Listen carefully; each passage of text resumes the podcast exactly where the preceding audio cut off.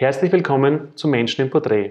Mein heutiger Gast hat in den letzten 50 Jahren ein Stück deutsche Kulturgeschichte geschrieben. Sie hat ein Lebenswerk geschaffen, das es in dieser Art weltweit kein zweites Mal gibt. Wäre jeder Hörspielkauf in Deutschland eine Wählerstimme, wäre sie seit 50 Jahren Bundeskanzlerin. Sie hat in Deutschland viermal so viele Gold- und Platin-Schallplatten bekommen wie Michael Jackson, Elvis Presley, die Beatles und Rolling Stones gemeinsam. Seit 1985 steht sie im Guinness-Buch der Rekorde. Ich freue mich sehr auf dieses Gespräch mit Heike Dine Körting. Herzlich willkommen. Guten Tag. Seit 1969 kennen und lieben die Hörspiel Fans ihre Produktionen. Aber was haben Sie ehrlich gemacht, bevor Europa quasi entstanden ist? Also das Label Europa jetzt. Äh, also, also, da kann ich ja ganz früh anfangen als Kind. Als Kind war ich schon immer sehr interessiert an Hörspielen. Ich habe also alles, was im Rundfunk gab, habe ich gehört. Also wenn ich dann wusste, um 2 äh, Uhr spricht Eduard Marx Märchen, da bin ich immer am Apparat gesessen. Oder abends gab es Husch, Husch ins Körbchen. Also ich war immer schon ein Hörmensch. Und ich habe dann meine Schule gemacht, wie alle anderen Leute. In der Zwischenzeit im Hobby habe ich schon sehr viel geschrieben. Ich wollte eventuell mal Journalistin werden und ähm, habe mich also mit allem Künstlerischen gerne beschäftigt. Hatte das Glück, dass ich viel ins Theater gehen konnte. Ein Intendantensohn wohnte mit bei uns und da oder neben uns und da durften wir immer in die Loge gehen und insofern habe ich ziemlich viel mitbekommen von Schauspielern und eben von auch Hörspielen. Ähm, Europa wurde ja von Ihrem Mann gegründet. Ja. Wie kam es damals zustande, mit, quasi mit der Gründung oder bildete ja. Anfangszeiten des Lebens? Äh, also Europa gegründet ist es nicht so ganz richtig. Es ist okay. Miller International, ah, eine ja. Mhm. Firma, die schon sehr viel früher gegründet war, von ihm und seinem Freund Dave Miller mhm. und äh, Dr. Wille. Und später kam auch noch Harald Kirsten dazu. Und dann hatte er aber nachher die Idee, ein extra Label zu machen. Das war insbesondere eben für Unterhaltungsmusik, mhm. klassische mhm. Musik. Und dann ging es auch mit Kinderprogramm los. Und da war dieses ja wirklich heute noch unverwechselbare, schöne rot-schwarz-weiße Europaschild. Das liebe ich immer noch sehr. Und jeder weiß gleich, aha, das ist eben Europa für fünf Mark früher gewesen. Und das war quasi die Idee des Mannes damals, das so quasi ja, ins Leben zu rufen? Ja, ja, der hat es entwickelt. Und Ihr persönlicher Einstieg quasi, also Ihr Mann hat quasi mit Partnern oder Freunden gemeinsam das Label damals gegründet. Äh, und also, Ihr persönlicher Einstieg damals in die Hörspiel- also das war Welt. schon sehr vor meiner Zeit. Ja. Also als ich äh, dazu kam, ich hatte meinen Mann zwar schon früher mal kennengelernt, aber nicht gewusst, was er macht und wie mhm. er irgendwas macht. Äh, Europa war schon existent und es war schon ein sehr guter Regisseur, Konrad Halver und auch eine Freundin meines Mannes und die heute schon immer noch bei mir arbeitende Freundin Hella von der Ostenzacken. Die haben damals schon gearbeitet und haben Hörspiele gemacht, insbesondere ein bisschen Märchen. Das allererste, was mein Mann gemacht hatte, es war ja damals schon lange nicht mein Mann, war Max und Moritz mit Hans Petsch. Und das war auch ganz interessant. Er hat also ein kleines Studio gebaut in seinen Golf, oder ich weiß nicht, gab es Golf vorher schon, aber auf jeden Fall ins Auto hinein und hat dann mit Hans Pisch in dessen Garage die ersten Aufnahmen gemacht. Als ich dann dazu kam, äh, war ich dann sehr neugierig und habe mich interessiert. Ich musste als Studentin, ich habe dann also Jura studiert und musste als Studentin zusehen, dass ich ein bisschen Geld zuverdiene, sonst wäre ich nicht ausgekommen mit dem, was mein Vater mir geben konnte. Und da habe ich unter anderem eben vielen anderen Jobs, die ich gemacht habe, alles mögliche, Apotheken, Ausfahrer, Online-Boutique haben und dies und das, Lädchen, äh, habe ich dann den Kontakt wieder gekriegt zu Andreas Beuermann und wusste also von diesen Hörspielen, die mich auch interessierten. Und dann bin ich hingefahren und habe dann gesagt, ob ich da nicht auch ein bisschen jobben kann und Geschichten schreiben kann. So ging es los. Spannend. Was war damals so quasi, und dann äh, etwas später hat Ihr Mann ja quasi, wie ich immer gelesen habe, Ihnen quasi mein Projekt übertragen und sind dann mal ja. auch zum ersten Mal quasi leitende Funktion? So ungefähr. Also Oder sagen wir mal so, ich habe mich da hinein, ich will nicht gerade sagen gedrängelt, man könnte ruhig sagen ein bisschen gedrängelt. Alles, was mich interessiert, muss ich dann irgendwie versuchen, auch äh, dem näher zu kommen. Zunächst habe ich also erst nochmal Geschichten geschrieben oder umgeschrieben, äh, Märchen, Kleine Seejungfrau und äh, das Gespensterschiff und solche Sachen. Und als es dann produziert wurde, habe ich gesagt, also das würde ich ja furchtbar gerne auch selber mal machen. Und er, großzügig wie er war, sagte, ja, dann mach doch. Setz dich hin und guck. Und äh, hat mir es eigentlich gar nicht so richtig beigebracht, sondern ich habe immer vor der Tür gelauscht und gestanden und dann später natürlich auch mir so ein Mischpult zeigen lassen. Äh, und dann habe ich einfach mal losgelegt. Was war damals Ihr erstes Hörspiel, wo Sie wirklich... Also mein allererstes, wo ich richtig mitgemacht habe und richtig schon aktiv am Pult saß, das war die kleine Seejungfrau mhm. und die Schneekönigin äh, und dann einen ganzen Haufen von verschiedenen Märchen, die nicht so bekannt sind. Also mhm. wir hatten ja natürlich Schneewittchen und Dornröschen und sowas hatte man alles schon, aber es gab ja noch schöne Geschichten wie die drei kleinen Schweinchen und der große und der kleine Klaus und die Gänsehüterin und so. Die Sachen habe ich dann auch gemacht. Wow. Waren das damals ähm, Kassetten oder Schallplatten? Was war das erste ah, Medium? No, nur Schallplatten. Nur Schallplatten. Schallplatten. Und das war auch für mich besonders rasant und interessant. Also als ich meine erstes fertig gemacht habe, mein Mann besonders liebevoll dran gegangen ist an die kleine Seejungfrau mit besonders schöner Musik, immer schön mit Orchester und auch oft klassische Elemente. Dann durfte ich mal mitfahren nach Quickborn. Da hatten die eine Fabrik, Schallplattenfabrik. Und da sah ich dann, wie an dem ersten Tag die kleine Seejungfrau 80.000 Mal durch die Maschinen lief und gepresst und dann in den Karton rein und war wahnsinnig interessant für mich. Und ja, die Aufnahmen mit Hans Petsch zu machen insbesondere, war wie Musik. Es war unglaublich. Also damals so in, in der Fabrik gestanden sind, ja. ihr, ihr erstes Hörspiel mein aus der erstes, Presse lief. Genau. Was war das für ein Gefühl? Ein irres Gefühl. Ich konnte es kaum fassen. Also wirklich, es ist so, wie manches, was zum ersten Mal entsteht, aber ich fand es schon ganz gewaltig. Ich hatte gar keine Ahnung vorher, äh, was denn so mit so einem Produkt passiert, wenn es dann, wissen ja viele Leute auch bis heute nicht, wie das dann so ist. Aber das waren nur Schallplatten erstmal.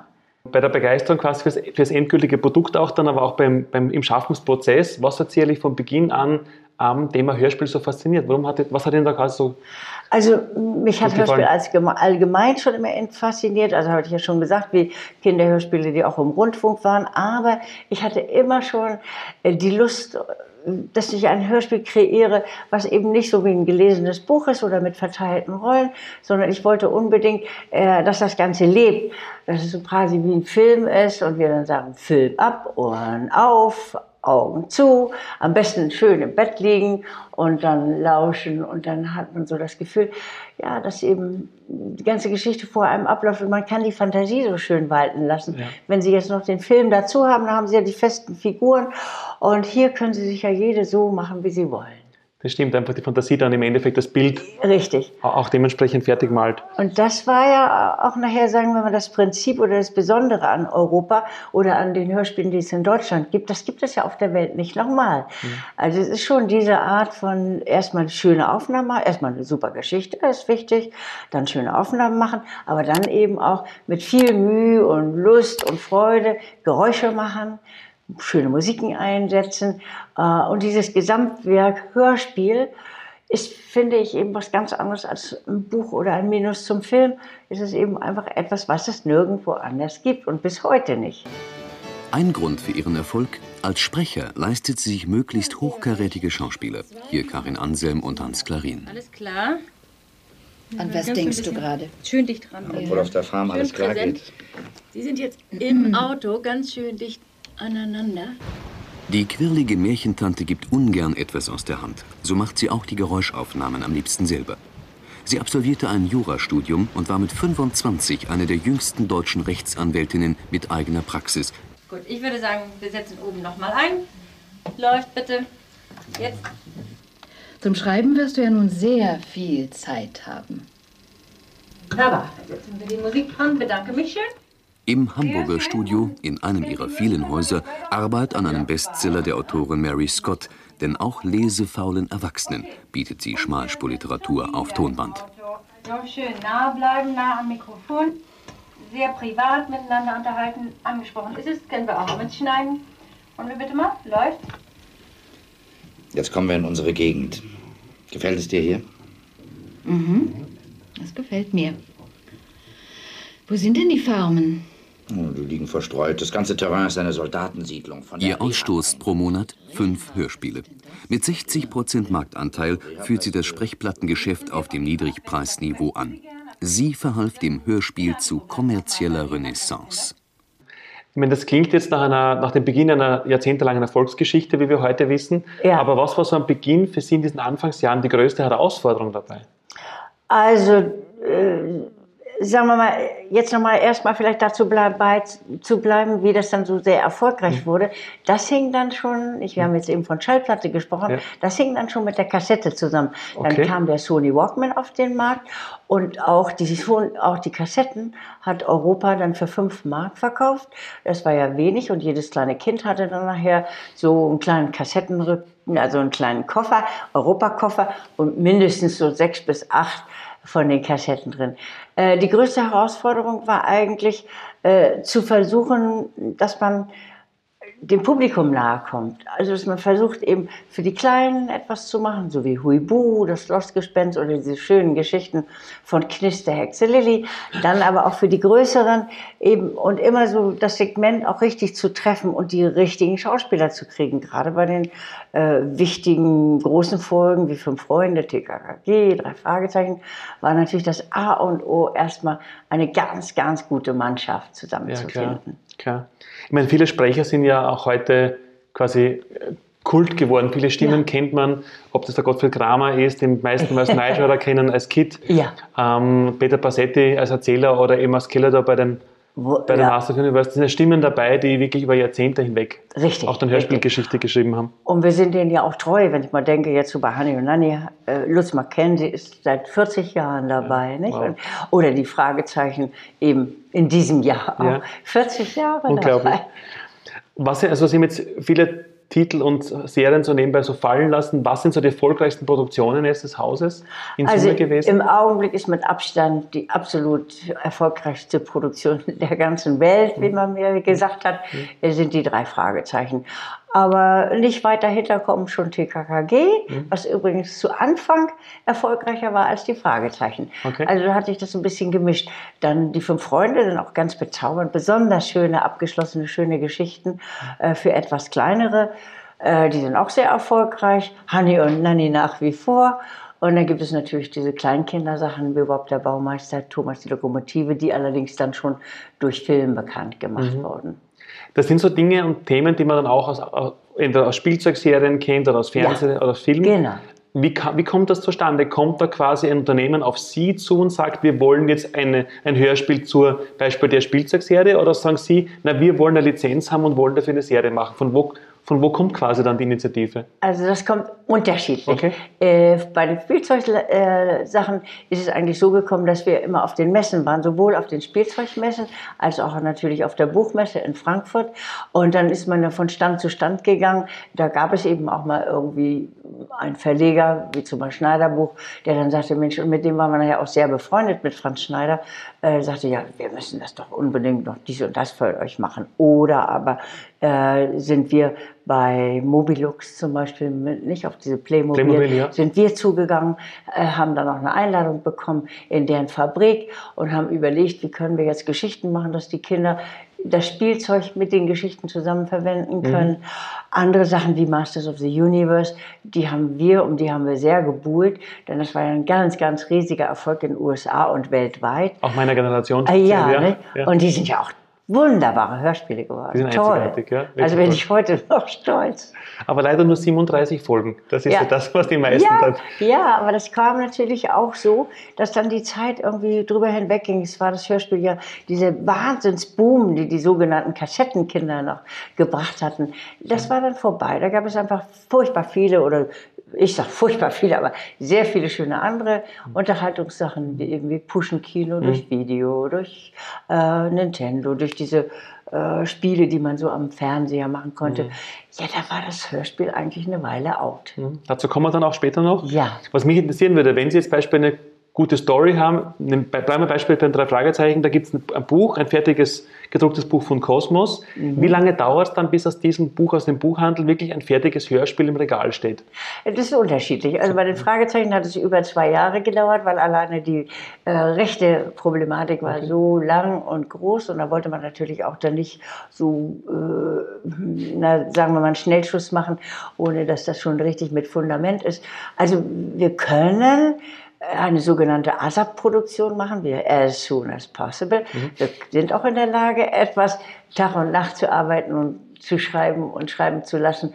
Und dann ist es innerhalb von einem Monat raus. Aber grundsätzlich haben wir etwa ein Jahr Vorlauf. Und die Aufnahme an sich jetzt, beispielsweise jetzt haben wir ein fertiges Skript für eine Folge, egal von den Ja. fünf Freunden, und wir starten heute mit der Aufnahme mit den, mit den Sprechern. Wie lange dauert das dann? Ein paar Stunden, ein paar Tage, ein paar Wochen? Ja, also dann sind wir mit den Hauptsprechern eigentlich an einem Tag durch. Wow. Manchmal kommt es auf die Länge an, äh, manchmal auch auf zwei Tagen vielleicht. Der Erzähler wird immer äh, gesondert aufgenommen. Äh, die Mengenaufnahmen oder die kleinen Aufnahmen, wie mal hier der Polizist und da die Verkäuferin, die machen wir dann noch an anderen Tagen. Also ich würde mal sagen, reine Sprachaufnahme ist eigentlich so maximal drei bis fünf Tage. Und dann geht's aber los. Dann dauert das alles sehr viel länger, bis wir das dann garnieren mit den entsprechenden Geräuschen. Da brauchen wir dann doch schon, wenn die Hella zum Beispiel schön vorbereitet, da sitzt sie schon etwa eine gute Woche oder zwei Wochen dran, nur die Spezialgeräusche herzustellen, die wir dafür brauchen.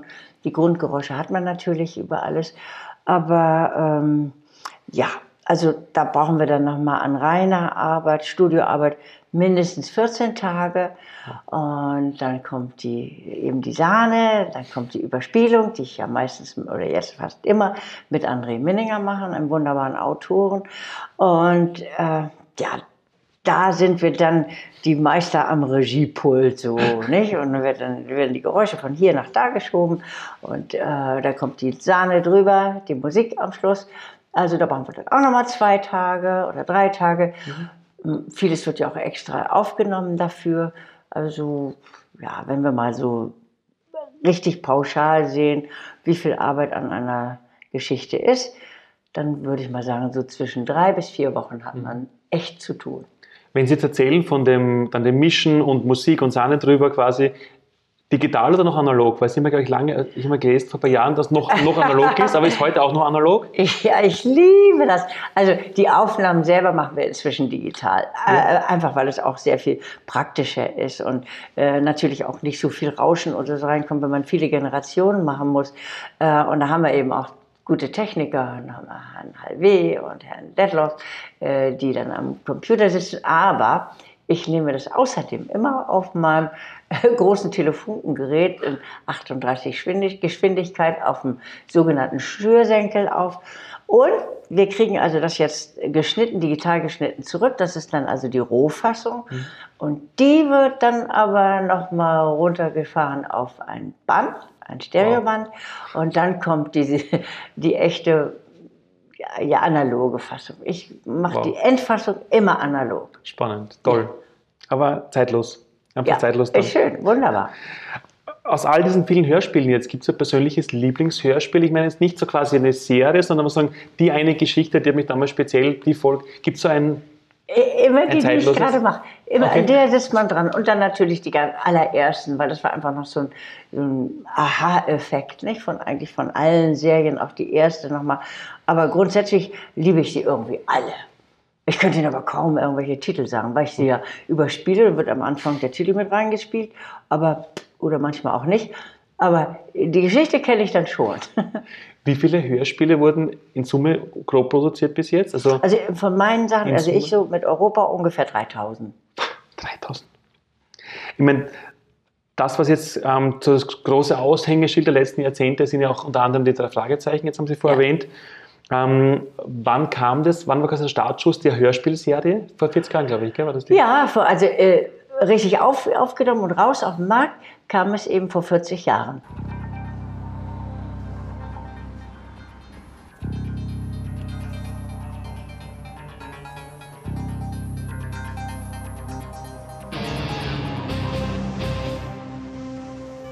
Bist du wahnsinnig? Du hast sie alle in den Kofferraum gesperrt? Weißt du, wie viele das sind? Wo hätte sie denn deiner Meinung nach sonst einsperren sollen? Die Frage ist doch, wie lange sind Sie hier schon drin? Mensch, das spielt doch überhaupt keine Rolle. Das spielt keine Rolle, ja? Tante Mathilda, Onkel Titus, der Inspektor, alle auf so engem Raum? Mensch, Leute, ihr steigert euch da wirklich in was rein. Was? Wisst ihr, das ist doch, das ist doch für uns wirklich was Besonderes. Okay?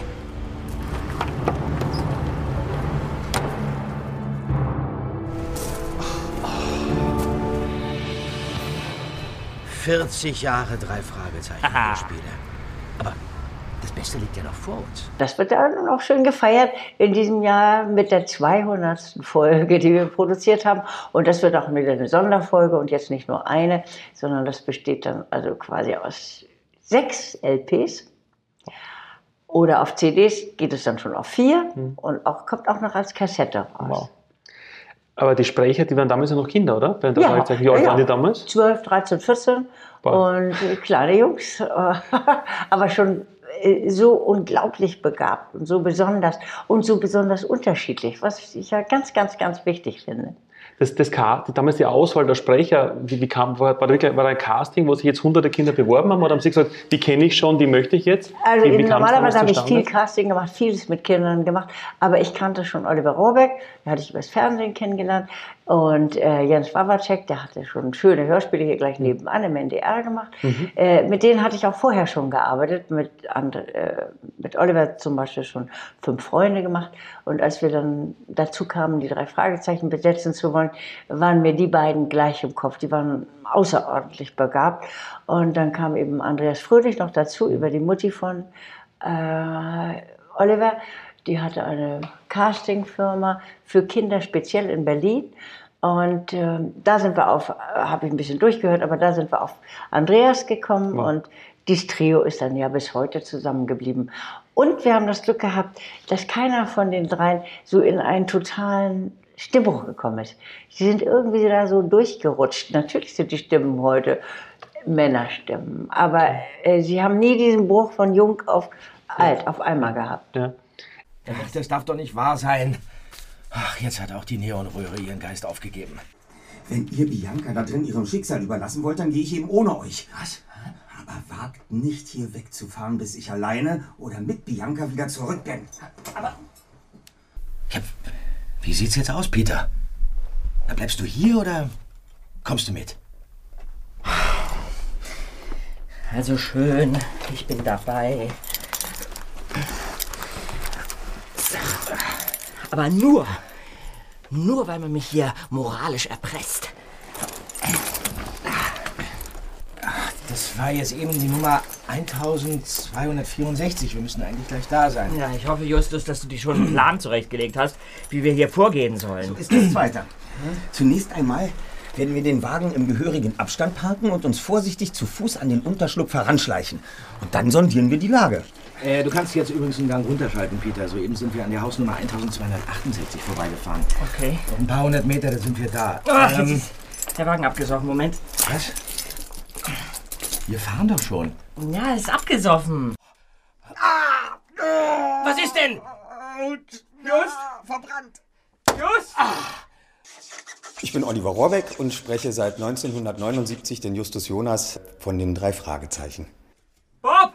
Ja, Seid, seid ihr. Seid ihr okay?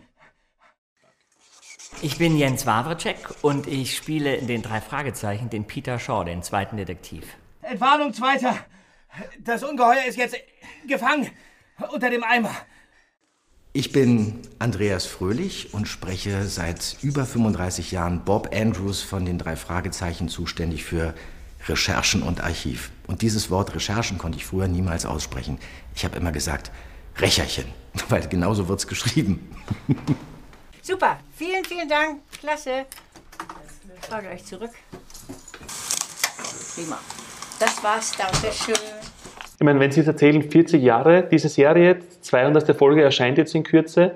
Wie viele, welche Stückzahlen wurden in Summe jemals verkauft? Drei Fragezeichen? Wie viele? Also ich, ich muss es schätzen, ich weiß es nicht so genau, in der Firma fragen. Aber ich denke mal so ungefähr 50 Millionen bestimmt. Wow. Und das im gesamten Europasortiment, also alle Serien, drei Fragezeichen, die KKG, fünf Freunde, Ewig viel. Also ich weiß es ehrlich nicht. das Ich müssen ja weitere gar 100 nicht. Millionen sein, oder? Ja? Ja. Müsste ich wirklich ausdenken, mir was es ist. Wobei, nee, na, ich habe ja noch einen Anhaltspunkt. Aber das ist viele Jahre her, da habe ich eine Ehrung gekriegt für 200 Millionen Tonträger, die ich gemacht hatte. Und das ist schon ein paar Jahre her, da muss es ja mindestens schon 300 oder 500 Millionen sein. Deswegen auch im Guinness Buch der Rekorde, seit Ja, 1985 ja. habe ich gelesen, als weltweit erfolgreichste Hörspielproduzentin. Ja. Gab es in, in, diesen Jahrzehnten jetzt, es klingt wie eine Erfolgsgeschichte vom ersten Tag, gab es in dieser Zeit jemals auch wirklich größere Herausforderungen oder Krisen, wo Sie. Ja, die Krise war, die, oder ich habe es nicht als Krise angesehen, sondern als einen natürlichen Vorgang, dass es Dinge gibt, die gibt es und die sind zur rechten Zeit auf dem Markt. Und das war ja auch wunderbar mit den Kassetten und als es dann auf CD kam. Aber dann hat eben anderes das abgewechselt. Also insofern war das, dann ging es bergab. Und allerdings, womit man nicht so sehr gerechnet hatte, wir haben schon damit gerechnet, dass irgendwann mal vorbei ist. Und haben in der Zwischenzeit auch schon selber eine kleine Filmfirma aufgebaut. Mhm. Aber dass es dann in einem Jahr plötzlich, das war in dem Jahr, in dem Alf im Fernsehen war, da wurden die ersten Hörspiele oder nicht Hörspiele, äh, die ersten Soundtracks von Alf und Alf war enorm beliebt im. Fernsehen. Da wurden diese Soundtracks äh, genommen und kam, glaube ich, ich weiß gar nicht, ob da überhaupt ein Erzähler noch dazu kam. Äh, das waren dann die quasi Alf-Hörspiele. Mhm. Das waren also keine Hörspiele in dem Sinne, sondern das war eigentlich eben das Kopierte vom Film und genau mhm. das, was ich eigentlich nicht gerne machen mhm. wollte. Aber das war enorm erfolgreich und damit ging, brach eigentlich in dem einen Jahr der ganze Hörspielmarkt um ungefähr 50 Prozent zusammen. Wow. Ja. Und dann waren natürlich später auch nicht mehr die großen Rex da, die waren jetzt dann für Videokassetten und für andere Dinge. Äh, früher hatten wir ja mal in der Kaufinger Straße in München beispielsweise, weiß ich immer von Peter Palsetti, der war ganz stolz, ging durch die Kaufinger Straße und da war dann, naja, nicht Kilometer, aber waren dann mindestens so, naja, zehn Meter lang nur Europa. Und er war auch total stolz. Klar. Und das war ja auch so noch so ein bestimmtes äh, Erfolgsgeheimnis von Europa, diese Propagandaständer. Die gab es auch hier in Hamburg ja. vor dem Alsterhaus und äh, da konnte man kaum vorbei. Aber wenn Sie jetzt erzählen, quasi nach dem enormen Hype oder der, der extremen Erfolgsgeschichte, dann dieser gigantische Einbruch, ja. was, wie ging es dann weiter? Weil Europa gibt es heute ja auch noch erfolgreich. Äh. Warum dann quasi scheinbar ein Turnaround gelungen? Also es ging ja so, dass dann ganz viele Sachen vom Markt genommen wurden und weil einfach nicht mehr der Platz im Laden hm, vorhanden war.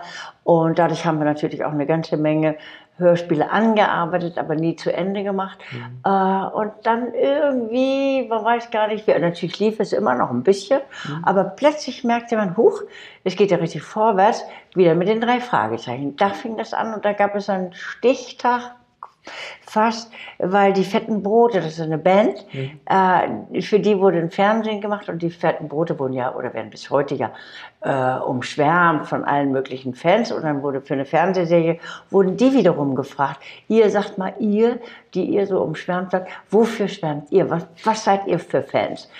Und da haben die alle drei gesagt, wir sind, sind fette Brote drei oder vier? Also, also jedenfalls alle äh, haben gesagt, Drei Fragezeichen.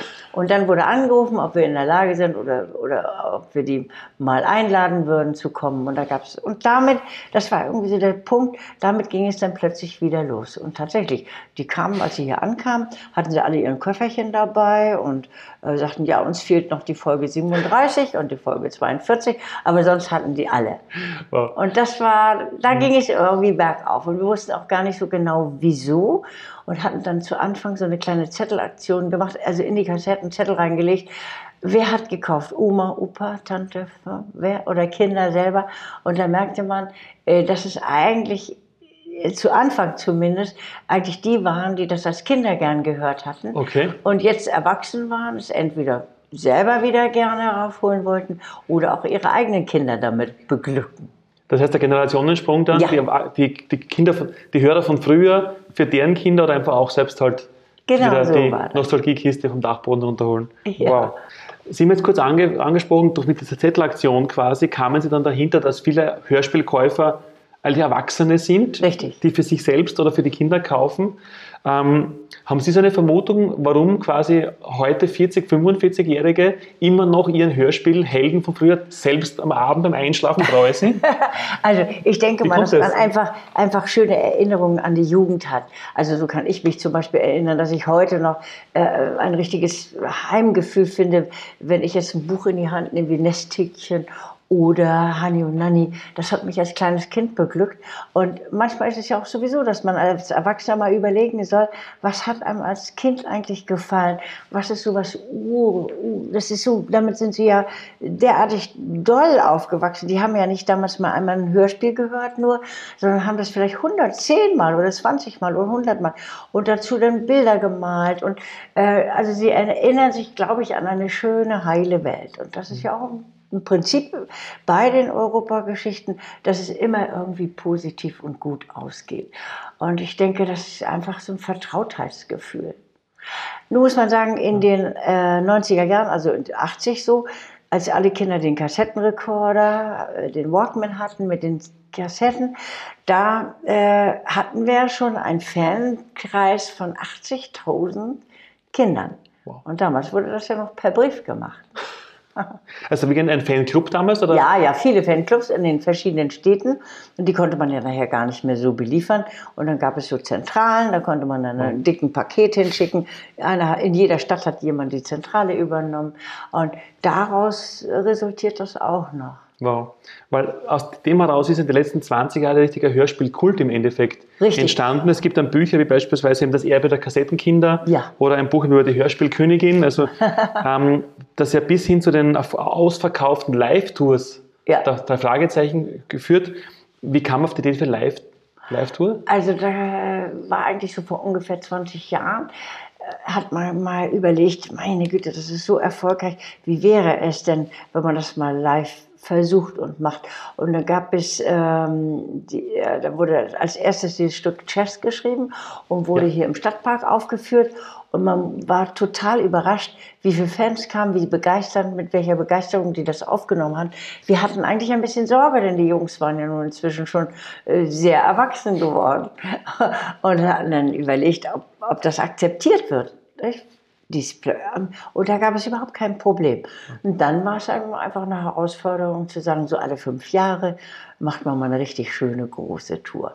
Dass das dann so riesig und so erfolgreich wurde, dass auch vor fünf Jahren beispielsweise das dann abgeschlossen werden konnte in Berlin in der Waldbühne, das ist ja natürlich mit fast 20.000 Menschen, wow. das ist schon gewaltig. Man, man kann es selber irgendwie kaum fassen. Aber es ist eben nicht nur die drei Fragezeichen. Diese Nostalgie, die geht auch äh, bei Mädchen zum Beispiel so weit, dass sie eben äh, nichts schöner finden als die Hexe Schrumpelderei oder Hübu, das Schlossgespenst. Es sind schon andere Sachen, die auch als Revival ja. mitgekommen ja. sind. Ähm, wie fühlen Sie sich jetzt, wenn Sie quasi wissen, okay, ich habe, egal jetzt bei welchem Format, am Beginn im Tonstudio den Startstein, äh, den Beginn gelegt und dann später quasi sehen Sie in einem ausverkauften Stadion oder Halle quasi Ihre Sprecher auf der Bühne. Was ist das für ein Gefühl? Also, da kann ich mich irgendwie immer nur so zurücklehnen und sagen, es kann irgendwie gar nicht sein. Es ist unglaublich. Es ist und da muss ich mir auch nicht einbilden, dass das alles mein Werk ist. Es sind natürlich so viel, was dazukommt. Einmal die super Schauspieler, die tollen Autoren, die Musiker, alle, die da eben mitwirken. Und dann eben immer so dieser Kai Rosti, genau der richtige Zeitpunkt zu etwas. Ich hatte beispielsweise mal ein sehr, sehr gutes Angebot bekommen von einer Spielzeugfirma eine neue Range aufzubauen. Und mhm. da hatte ich ja wirklich die Chancen, um, ums drei- oder vierfache verdienen zu können. Aber wollte ich nicht, weil ich mir dachte, äh, so einen Erfolg kann man nicht zweimal machen und äh, muss auch nicht. Außerdem ist Europa ist irgendwie so mit mein Kind geworden und dafür würde ich alles tun. Klar.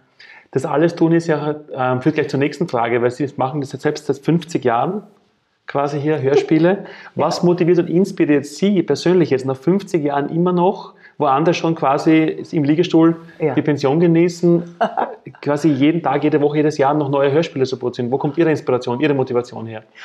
Also einmal natürlich aus dem Erfolg. Wenn das jetzt nicht mehr laufen würde, wenn man sagen würde, wie gesagt, vor vielen Jahren war es ja auch schon mal so, dass man dachte, es ist zu Ende, da macht man halt was anderes, irgendwas Neues. Ich habe ja auch noch einen richtigen Beruf, ich bin ja auch noch Rechtsanwältin, also ich, ich könnte ja auch dahin ausweichen.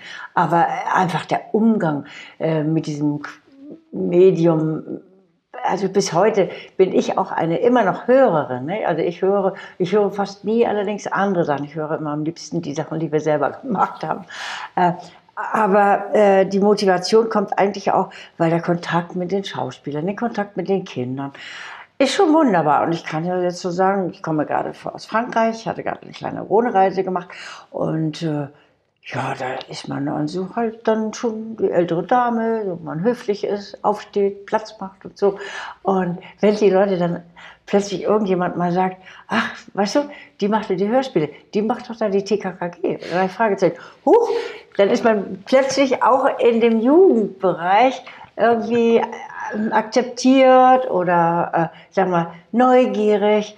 Und dann habe ich eben sehr gerne sehr viel Kontakt mit Kindern. Und den bekomme ich da. Cool. Sie haben jetzt erzählt quasi von den letzten 50 Jahren, auch davor natürlich, aber quasi eine persönliche Volksgeschichte. Die feiert heuer, glaube ich, auch wirklich 50-jähriges Jubiläum, in ja. der Sie also laufende Rekorde brechen auch und neue Auszeichnungen erhalten. Was ist so aus Ihrer Sicht jetzt aus dieser Volksgeschichte heraus mit all den Herausforderungen die wichtigste Botschaft für junge Menschen, die auch in irgendeinem Bereich ihres Lebens sagen, ich möchte auch was Erfolgreiches auf die Beine stellen? Also ich würde sagen, immer, immer, wenn man irgendein Ziel hat, äh, dann unheimlich heftig nachgreifen. Also sich nicht irritieren lassen, wenn vielleicht auch negative Dinge passieren. Äh, also einfach positiv aus dem heraus, so war es zum Beispiel eben mit dem Andreas, der hat damals gesagt, als ich überlegte, wie kann ich das denn jetzt machen, wie mache ich denn das so ungefähr? Und er sagte, mach einfach aus deinem Bauch heraus. Mach das mit ehrlichem Gefühl so. Und dann kann ich natürlich nur raten, ein irgendwie geartetes äh, Studium oder Abschluss oder ob eine Krankenschwester, was man nun machen will, irgendetwas richtig abzuschließen, etwas zu haben, worauf man zurückgreifen kann äh, und einfach auch dadurch schon ein bisschen Erfolge hat, indem man sagt, so die Prüfung habe ich bestanden und die habe ich bestanden. Das tut gut, das gibt äh, Selbstbewusstsein denn ich bin ja zum Beispiel auch im künstlerischen Bereich überhaupt kein Profi. Ich habe mich da so hineingewuschelt und hätte das vielleicht gar nicht so gut machen können oder auch mit dem Erfolg machen können, wenn ich nicht doch auch noch ein fundamentales, äh, beendetes Studium gehabt mhm. hätte. Das bringt mir natürlich auch als Juristin, natürlich hier durch Urheberrecht habe ich damit auch zu tun. Aber das ja. muss nicht das sein. Man kann irgendwas machen. Aber irgendetwas beenden und dann das, was man gerne machen möchte, nicht aus dem Auge verlieren und hinterherhaken. Jetzt haben wir viel gehört, die letzten 50 Jahre, ein Rekord nach dem anderen, hunderte Millionen verkaufte ähm, Hörspiele auch. Wenn jetzt in 100 Jahren ein junger Mensch fragt, wer war die Heike Dine Körting, was hat sie ausgezeichnet, was würden Sie ihm antworten? Also würde ich immer sagen, diese Heike Dine, die gibt es nur einmal und äh, das Ganze rund. Es gibt alle möglichen, die alles besser können. Äh, die können besser schreiben, die können besser Regie machen, die können dies besser oder das besser. Aber ich bin eigentlich vielleicht das gesamte Bündel, was das ausmacht. Und äh, dann bin ich auch noch eben energiegeladen genug, dass ich äh, das auch vielleicht jetzt noch 20 Jahre machen kann.